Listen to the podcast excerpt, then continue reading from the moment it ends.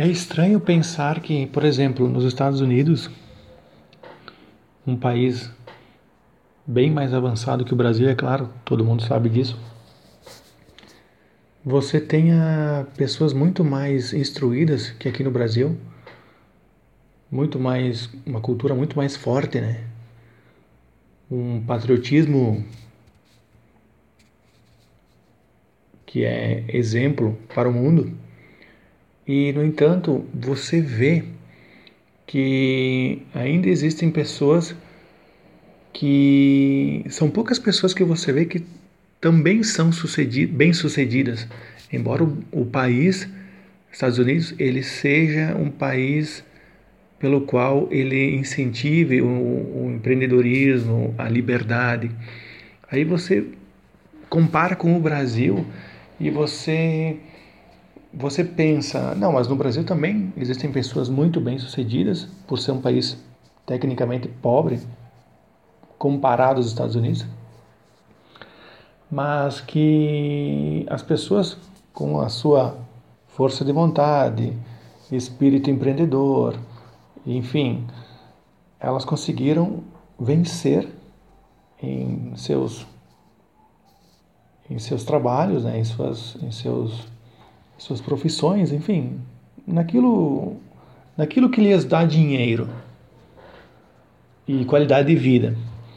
E o que eu quero dizer aqui para vocês entender um pouco é o seguinte, que se existem uh, uh, pessoas como Anthony Robbins, que já formou milhares de pessoas pelo seu, pelas suas técnicas de aprendizado avançado, uh, por que, que muitas pessoas que fazem os cursos do Anthony Robbins e de outros iguais ao Anthony Robbins, que nos Estados Unidos existem muitos, por que, que elas não conseguem colocar em prática e vencer?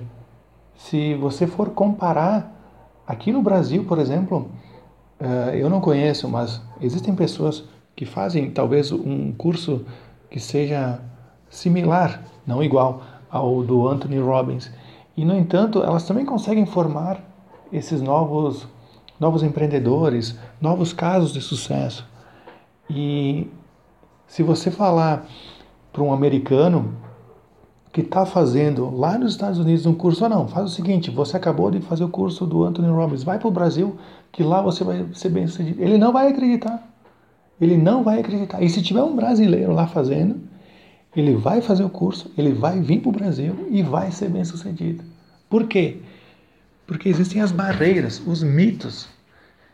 A pessoa ela pensa assim, não, mas aqui nos Estados Unidos eu estou fazendo esse curso aqui, tem mais de mil pessoas aqui fazendo o curso.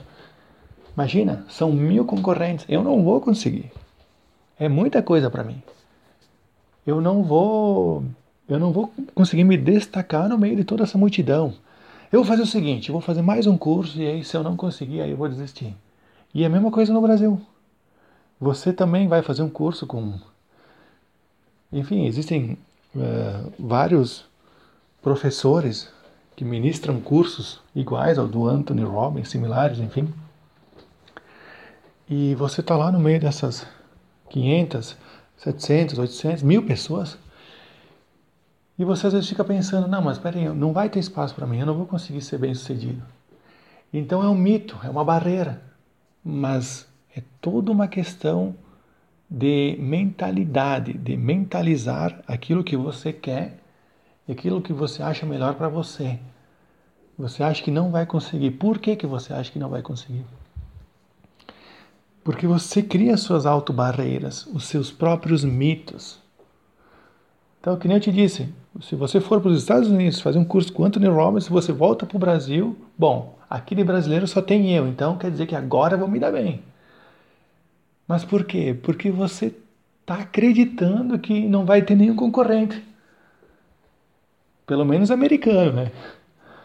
Então, é, eu vejo isso acontecer, eu vejo que as pessoas agem dessa forma. E, e é tudo da cabeça das pessoas. Claro que você tem, tem que ter o seu espírito empreendedor, você tem que ter a sua autoestima, você tem que ter toda uma série de técnicas para fazer o seu sucesso. Mas uma delas é derrubar essas barreiras e esses mitos.